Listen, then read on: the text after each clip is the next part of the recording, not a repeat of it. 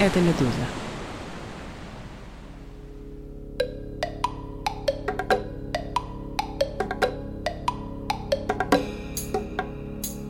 Привет! Вы слушаете «Вид на Кремль» – подкаст «Медузы» о политике в России. Меня зовут Александр Прокопенко. Я приглашенный научный сотрудник Центра Карнеги в Берлине. Я занимаюсь исследованием элит, экономической политикой. По образованию я социолог. Я Андрей Перцев, политический обозреватель «Медузы». В этом подкасте мы обсуждаем политические события, пытаемся разобраться, что они значат для нас с вами, рассуждаем, анализируем, ну и немножко прогнозируем. Вид на Кремль есть в приложении «Медуза». Скачайте его. Оно работает в России без VPN. Зайдите, пожалуйста, по ссылке, которую мы оставили в описании, и нажмите подписаться на уведомления. Так вы точно не пропустите наши новые эпизоды. И еще, Медуза продолжает работать благодаря вашим донатам и вашей поддержке, несмотря на все ограничения и запреты. Наш сайт и его зеркала блокируют, за нами следят, журналисты Медузы угрожают. Впереди выборы, и здесь не может быть иллюзий, после них э, независимым медиа легче точно не станет. Поэтому нам как никогда нужна ваша помощь. А мы надеемся, в свою очередь, что вам нужна наша работа. Поддержите Медузу прямо сейчас. Для этого просто перейдите по ссылке в описании.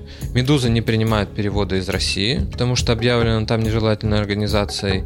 А вот для слушателей, которые живут за границей, это безопасно.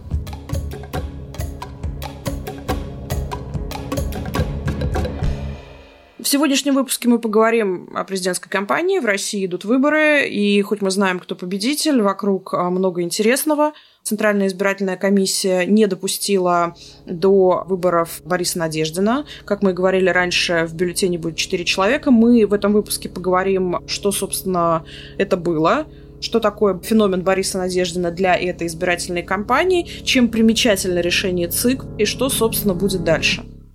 Итак, э, Центр избирком формально отказал Борису Надеждину в регистрации на выборах. В ЦИКе заявили, что э, проверили 60 тысяч подписей Надеждина и признали больше 9 тысяч из них недействительными. В принципе, это очень ожидаемый результат. Э, никто из наблюдателей, и мы в том числе, не думали, что Надеждина зарегистрируют. У ЦИКа есть огромное количество инструментов, как подписи не признать. Надеждин сейчас говорит, что они вот там с его штабом будут доказывать, э, что подписи реальные и так далее, но для суда это часто не работает.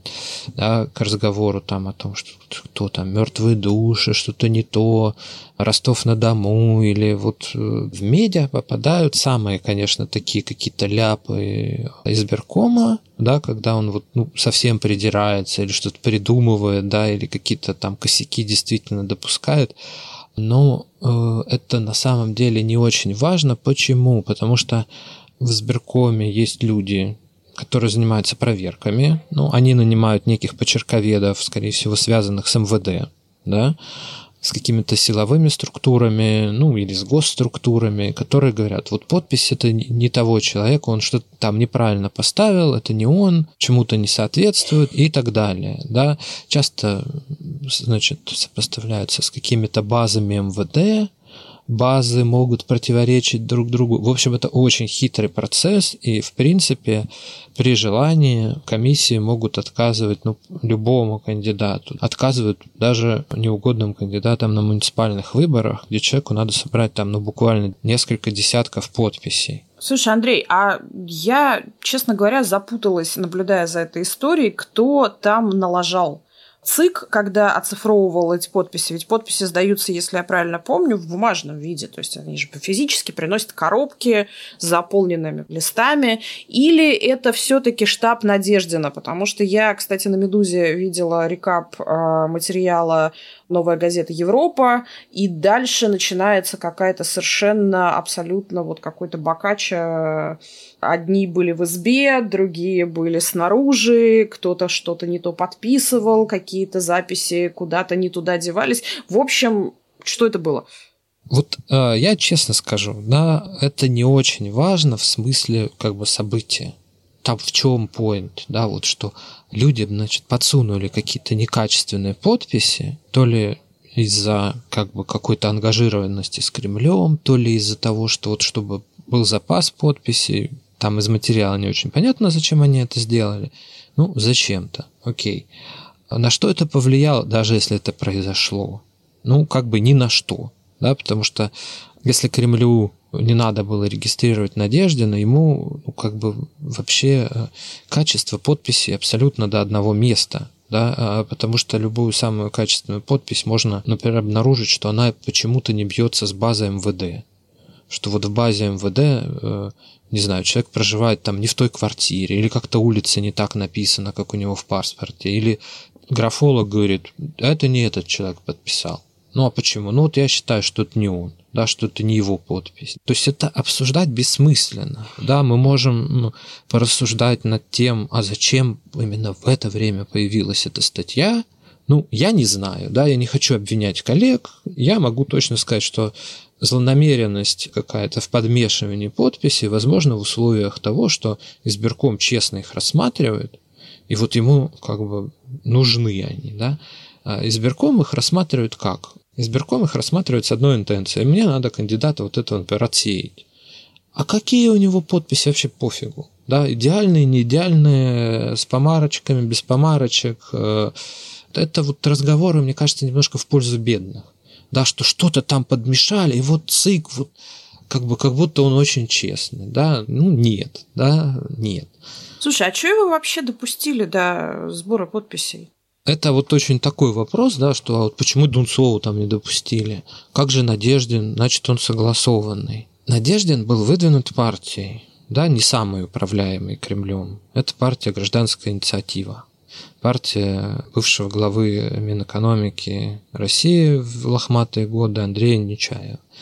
Нечаев Кремлем не очень управляется, партия маленькая, э, возможно, ее скоро похоронят, да, не досмотрели, что называется. Но от партии кандидата ну, как бы выдвинуть намного проще. Там формальные процедуры, если ты их, в общем, соблюдаешь, какие-то, да, трудно тебе сказать, что ты не соблюдаешь их.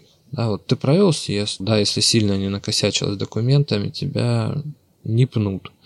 А в случае с той же Дунцовой, которая была самовыдвижение, там люди присутствовали на собрании инициативной группы. Надо было, значит, собрать несколько сот подписей для регистрации ее самовыдвиженкой. Ну, по сути, это тот же самый сбор подписей да, только в меньшем масштабе, да, ну, 700 подписей за кого собирают? Наверное, за муниципала в крупном городе или за депутата Заксобрания, например, по одномандатному округу регионального. Ну, вот они тоже получают отказы, Дунцова получила отказ, да, можно считать, что у Надеждина была небольшая преференция, что он выдвинулся от этой гражданской инициативы, Почему не сбили на взлете, что называется, на самом, не знаю, там не пришли к Нечаеву с каким-то настойчивым разговором, да, самого там Надеждина не попытались э, образумить. Наверное, потому что, ну, вот сам Надеждин, да, его штаб даже не думали, э, что кто-то их будет регистрировать, да, Андрей, давай здесь остановимся и зафиксируем очень важный момент, что не сто процентов действительности повестки согласовываются с администрацией президента и с кремлевскими, собственно говоря, менеджерами, политтехнологами и так далее. Что отчасти вот эта вот история с тем, что для того, чтобы избираться и для того, чтобы участвовать в политике или вообще вести какую-то политическую жизнь, более или менее активную, нужно сначала прийти, значит, поклониться в администрацию, обернуться вокруг вокруг себя три раза, четыре раза плюнуть через левое плечо и принести коробку из-под ксерокса в нужный кабинет, и тогда какое-то политическое будущее возможно. То есть э, история с Надеждиным показывает, что менеджеры в администрации президента настолько расслабились и уверены в себе, что можно стать кандидатом в бюллетень by mistake, по ошибке. Ну, скорее всего, да, Надежде насчитали чем-то ниже радаров, ниже того, что внимание достойно. В принципе, иногда даже сама АП организует некую активность вокруг выборов, да, что вот есть как бы некий круг кандидатов, который вот привлекает к выборам внимание, да, пусть их даже не регистрируют, но они нужны, да, вот они зачем-то нужны. Про Надеждина был такой вопрос. Довольно активно он муссировался, что, может быть, он все-таки может быть зарегистрирован? Ну, это, опять же, очень странные разговоры в пользу бедных. Откуда эти люди, с какого потолка брали эту историю, я не очень понимаю. Потому что политблок Кремля находится не в таких условиях, где ему надо вот такими способами что-то привлекать. Да? Что говорили мне? Да, некий мозговой штурм там по поводу участия в либерала в выборах был. Люди подумали и решили, что если он будет либерал, да, не конкретно Борис Борисович Надеждин, персонажем, который будет бубнеть и говорить, что я за все хорошее против плохого, он наберет полтора-два процента. У АП сейчас намного больше возможностей, чем в 2018 году. У нее схема корпоративной мобилизации, оцифрованные бюджетники, оцифрованные сотрудники госкорпов. У них есть ДЭК, электронное голосование, у них есть многодневное голосование. 1-2% сделать с помощью вот этой штуки вообще как бы, ну, никаких э, проблем нет, да. То есть, наверное, в каких-то старых добрых временах эти 1-2% бы пригодились, сейчас это просто смешно. А вот если антивоенные лозунги, ну а кто же ему даст, да, что называется, с антипутинскими идти? Да, и хотя бы потому, что у нас дизайн вообще другой сейчас политической системы, так говорить нельзя, да, это уголовно наказуемо, по сути. А второй вопрос в том, что это притягивает на себя людей реальных, да, сам лозунг интересный момент, когда в Кремле приняли решение не регистрировать Надеждина. То есть что было триггером? Это была, например, поддержка оппозиции. Ведь, э, как известно, если вы хотите попасть на радары Кремля, Центра Э и э, службы по защите конституционного строя Федеральной службы безопасности России, нужно связаться с российской оппозицией. Или все-таки были какие-то другие триггеры? Наверное, скажем так, для того, чтобы было принято решение, типа, не регистрировать Надеждина, да, должно было быть решение хотя бы того, что мы думаем над регистрацией Надеждина. Таких мыслей вообще не было. Ну, не должно было его и так быть, и, насколько я так слышал, в его штабе до того, как зарубежные вражеские голоса начали людей призывать идти подписываться за Бориса Борисовича, были настроения такого рода, типа, ну вот подписи у нас не будет, мы их физически не соберем, и, и все. А с каких пор э, в Кремле начали думать о том, что Надеждина регистрировать не надо, как бы, а, ну вот с тех пор, как начались призывы вражеских голосов, раз, как выстроились очереди, два, ну и, собственно, наверное, серебряная пуля, да, это опубликование рейтингов в 7 и 8 процента, да, по Russian Field у Надеждина. Второе место, больше всех парламентских, второй после Путина. Да, все как бы заставили их думать, да, надо ли его регистрировать, нет, не надо, да, сразу появляется ответ, мы и не думали, и не будем. Чего именно Борис Борисович сам хотел, да, ну, э, может, когда-нибудь он нам расскажет, может, как бы вот хотел предложить свои услуги, а потом какую-то награду получить, да, подраскрутиться, опять же. Бывает, люди хотят, да, политика, пожалуйста, президентские выборы – хорошее дело. И в АП тоже как бы люди может быть, не сумрачные гении, да, каким пытался себя показывать Сурков, а эти даже не, не показывают себя такими. Ты активно, кстати, пишет колонки в разные мало кем читаемые издания, вот, но это быстренько подхватывается политическим телеграммом но напоминает о себе, не дает о себе забыть, говорит, возьмите меня обратно, я вам еще пригожусь. А, закинем удочку, да, слух что, возможно, сумрачного гения мы увидим еще э, на непоследних постах. Занимается он, по некоторым сведениям, направлением работы одним зарубежным, скажем так. Андрей, а помнишь, мы с тобой в одном из выпусков говорили о том, что перед кремлевскими менеджерами стоит вполне арифметическая задача по распределению голосов россиян следующим образом. 80% Путину, а между остальными поделят. С моей точки зрения, это сомнительное удовольствие считать, как распределяться эти оставшиеся 20%, тем более, что мы находимся в ситуации Путин и три спойлера. Но э, если представить, что вот э, там про Надеждина говорили, что якобы он сможет собрать там 10%. Мне кажется, он бы собрал больше. Если честно, мое личное мнение, что если бы его допустили до бюллетеня, выбор бы он, конечно, не выиграл, но это был бы такой Иван Иванович против всех, и вот он бы перетянул на себя примерно весь протестный электорат, который существует за пределами России и который существует в России, и мне кажется, что это больше 10%, по крайней мере, то, что мы видим по опросам.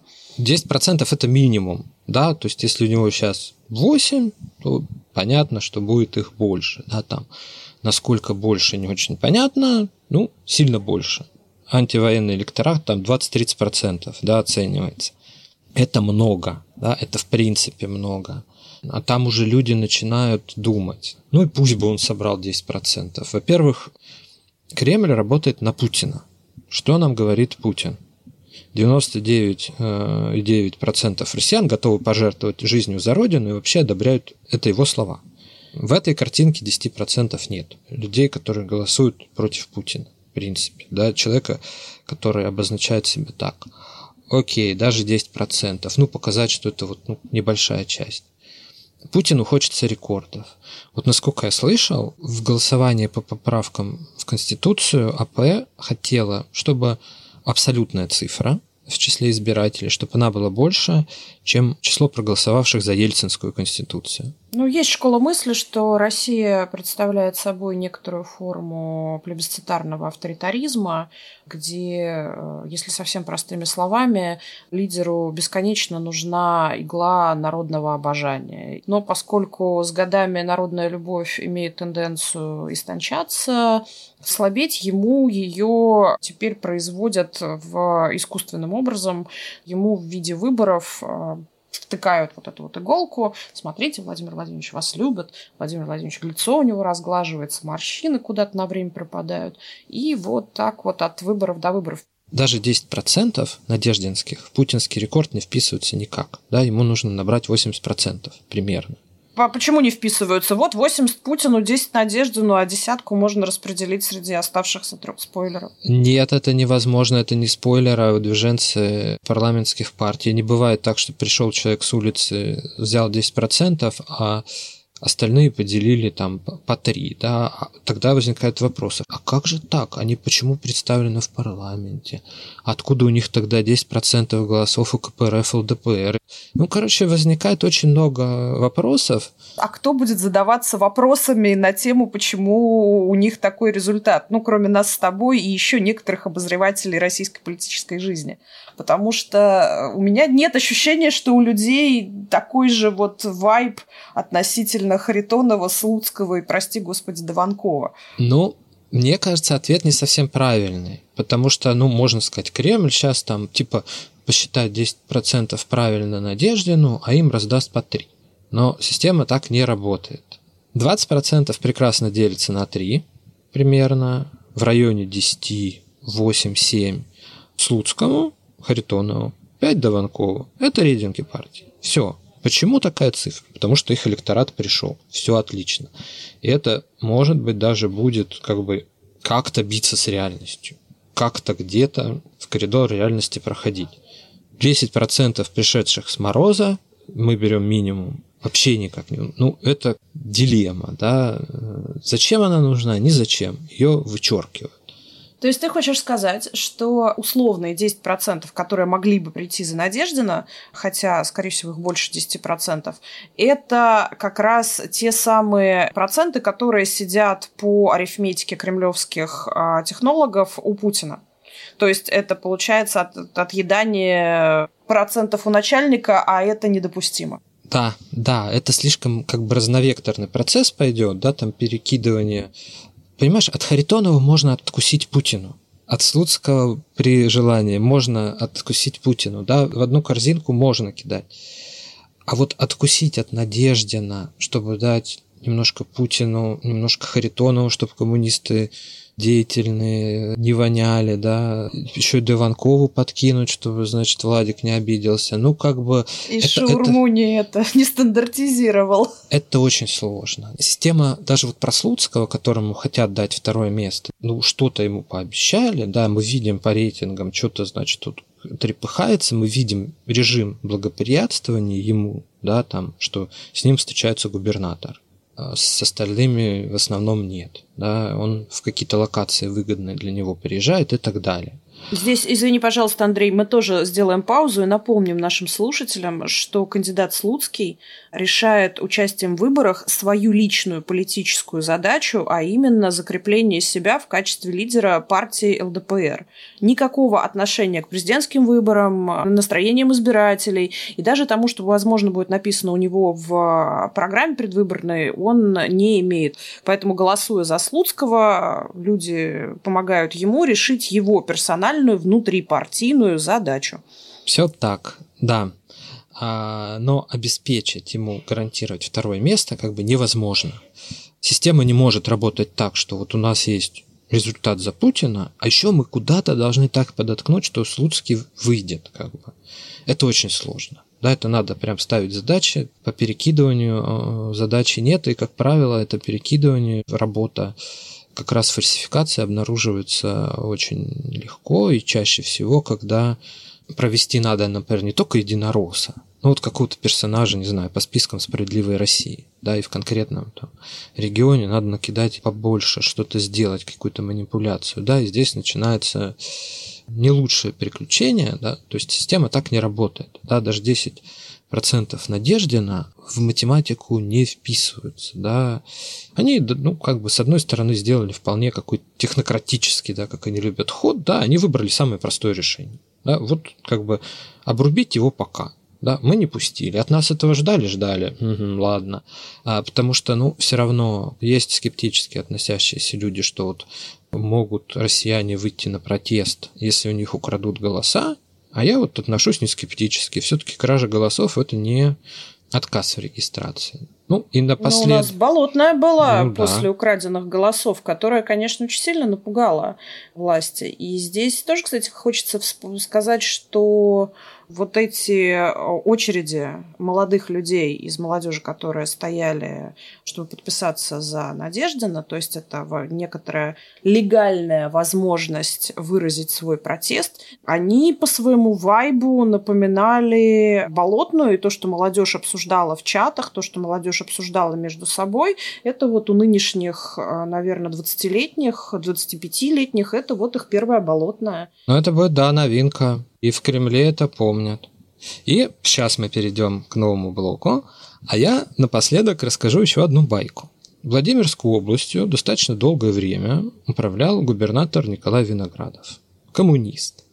При этом там открывались э, Ферреро-Роше, какие-то фабрики, какие-то мебельные производства. Ну, в общем, он создал благоприятный инвестиционный климат, несмотря на то, что был коммунистом.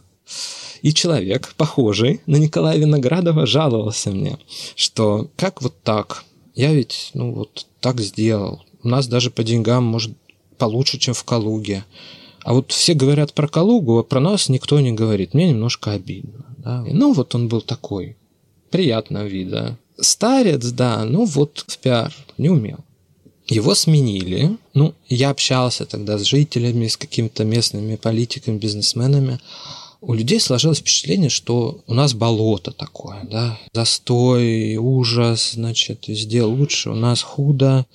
Кремль им дал возможность, назначил Светлану Орлову, такую, бывшего спикера Совета Федерации, любительницу нарядов. Э, Алкоголя, ныне аудитор счетной палаты.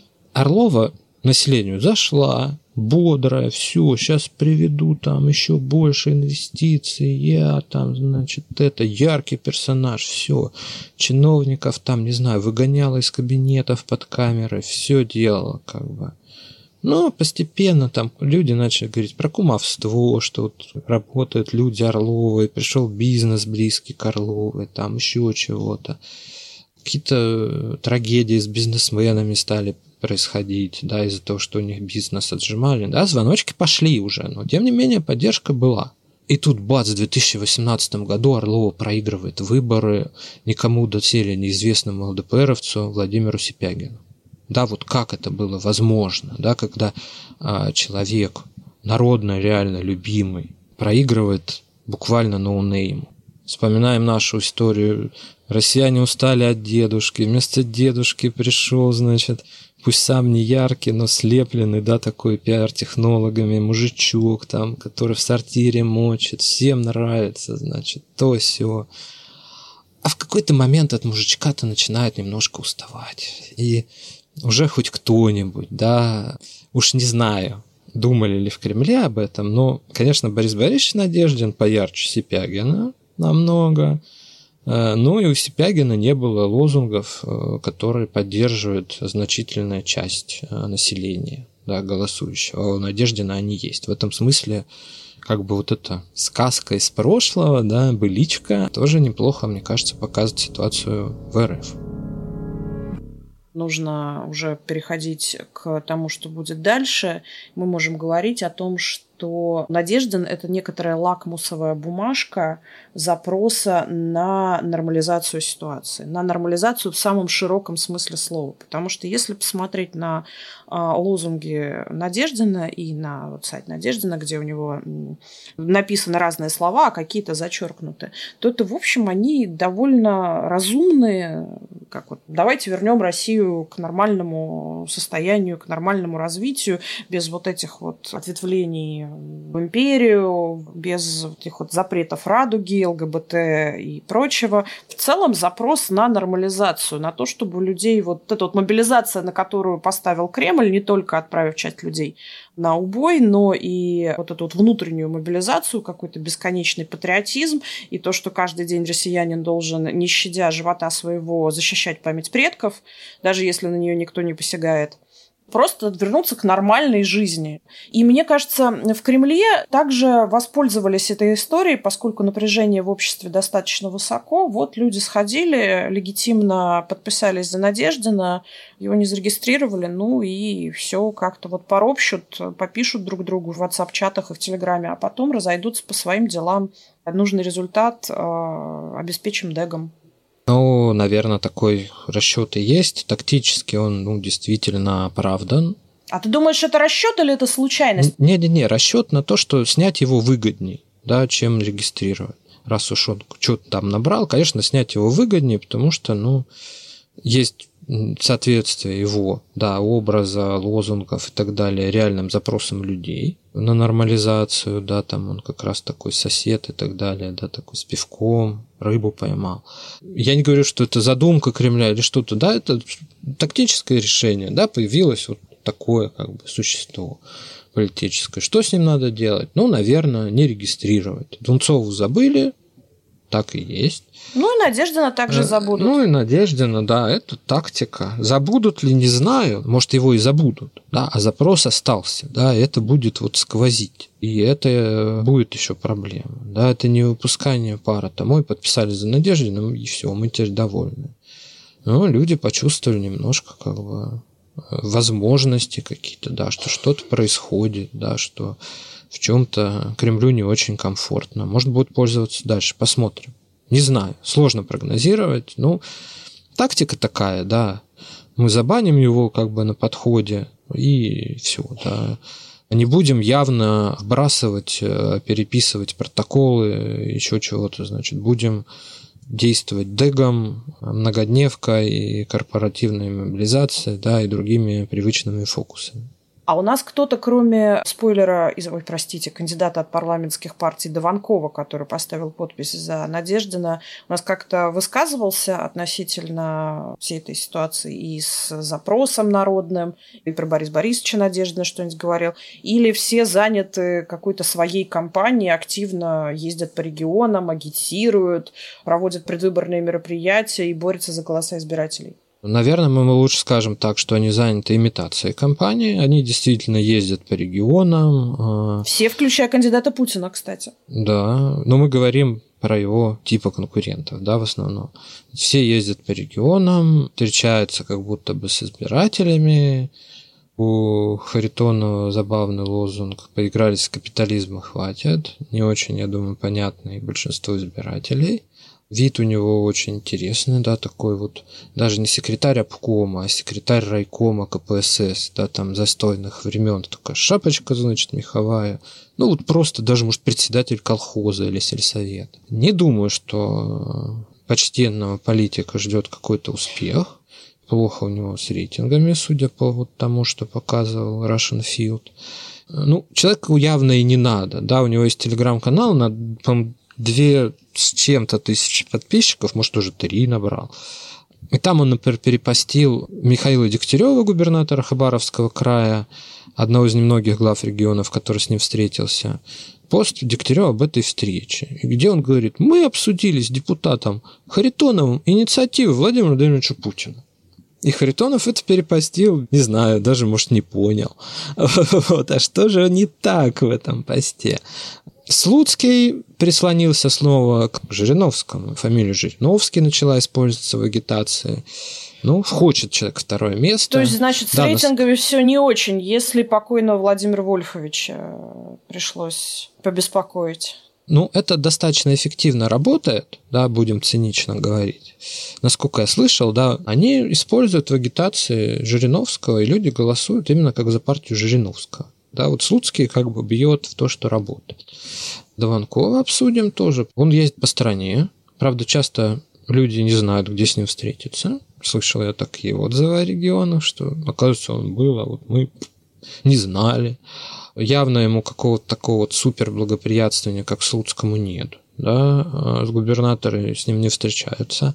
Ну, а мы понимаем, если с человеком встретился губернатор, его показали по областному ТВ уже плюсик, да, в какую-то узнаваемость копилку. Ну вот у Дованкова такого ресурса, видимо, нет.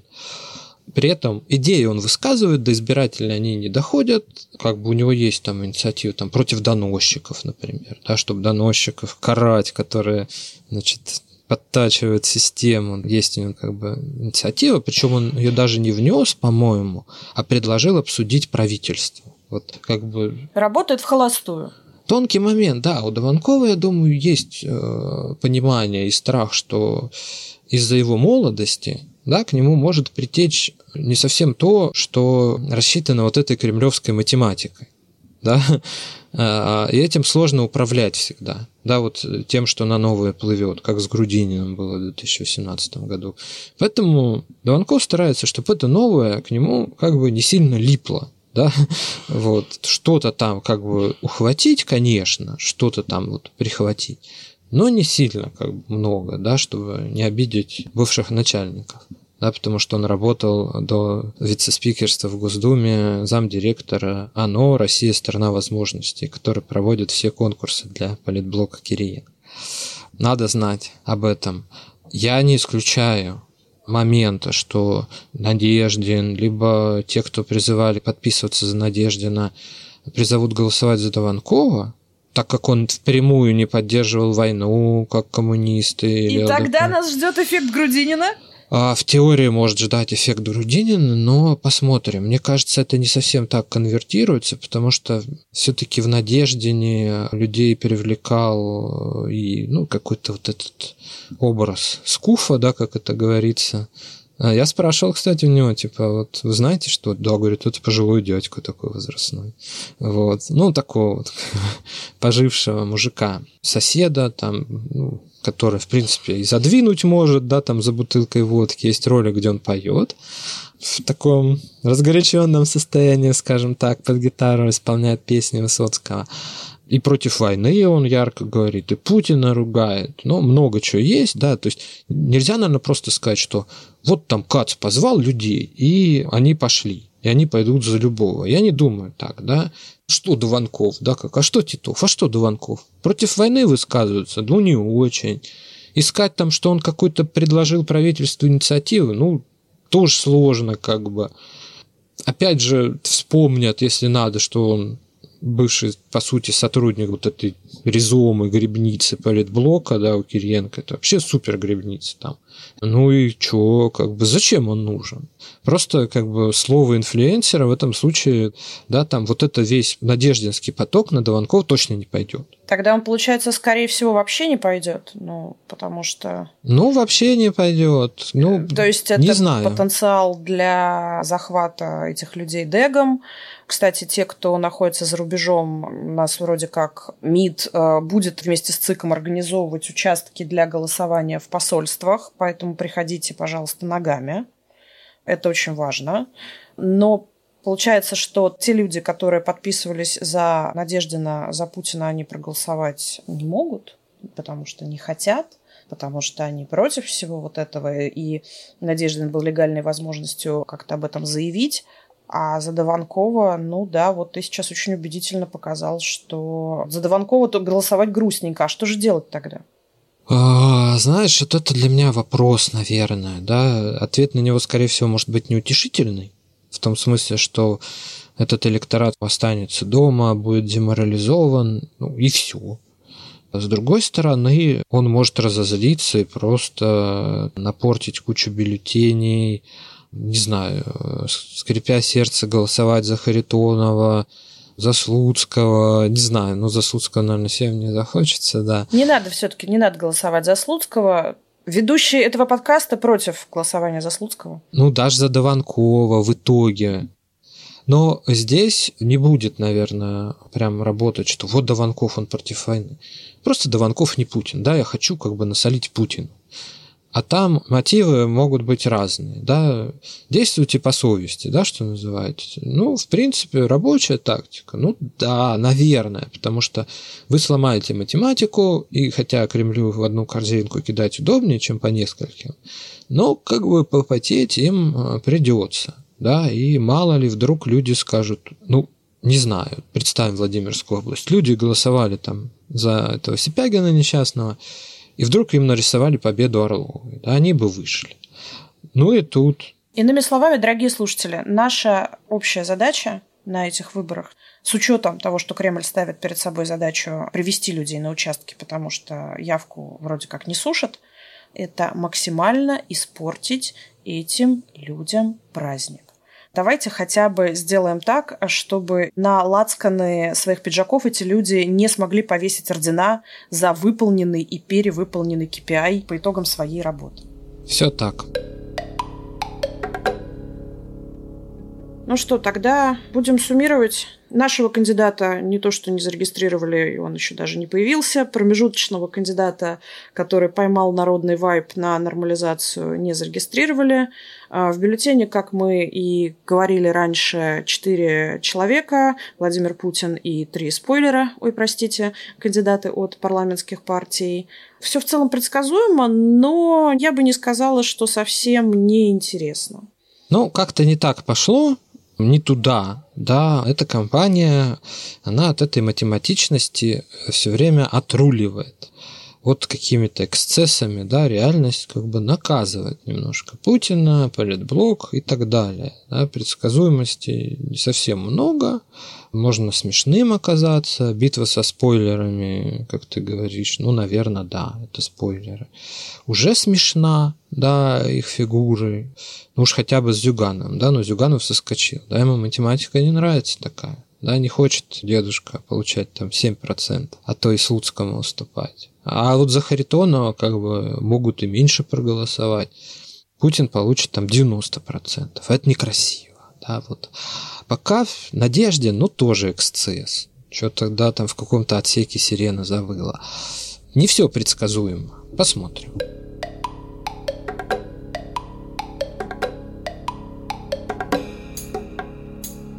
Обязательно обсудим компанию. И, в общем, из наших окон открывается довольно неплохой вид на Кремль. Поделимся с вами увиденным, услышанным уже в следующих выпусках подкаста. Подписывайтесь, пожалуйста. Вид на Кремль есть в приложении Медузы, на YouTube, на всех платформах а, с подкастами. Если хотите оставить отзыв, э, задать вопрос нам, делайте это в комментариях на платформах подкастов или пишите на почту подкаст собачка медуза.io. С вами были Александр Прокопенко и Андрей Перцев. Пока. Пока.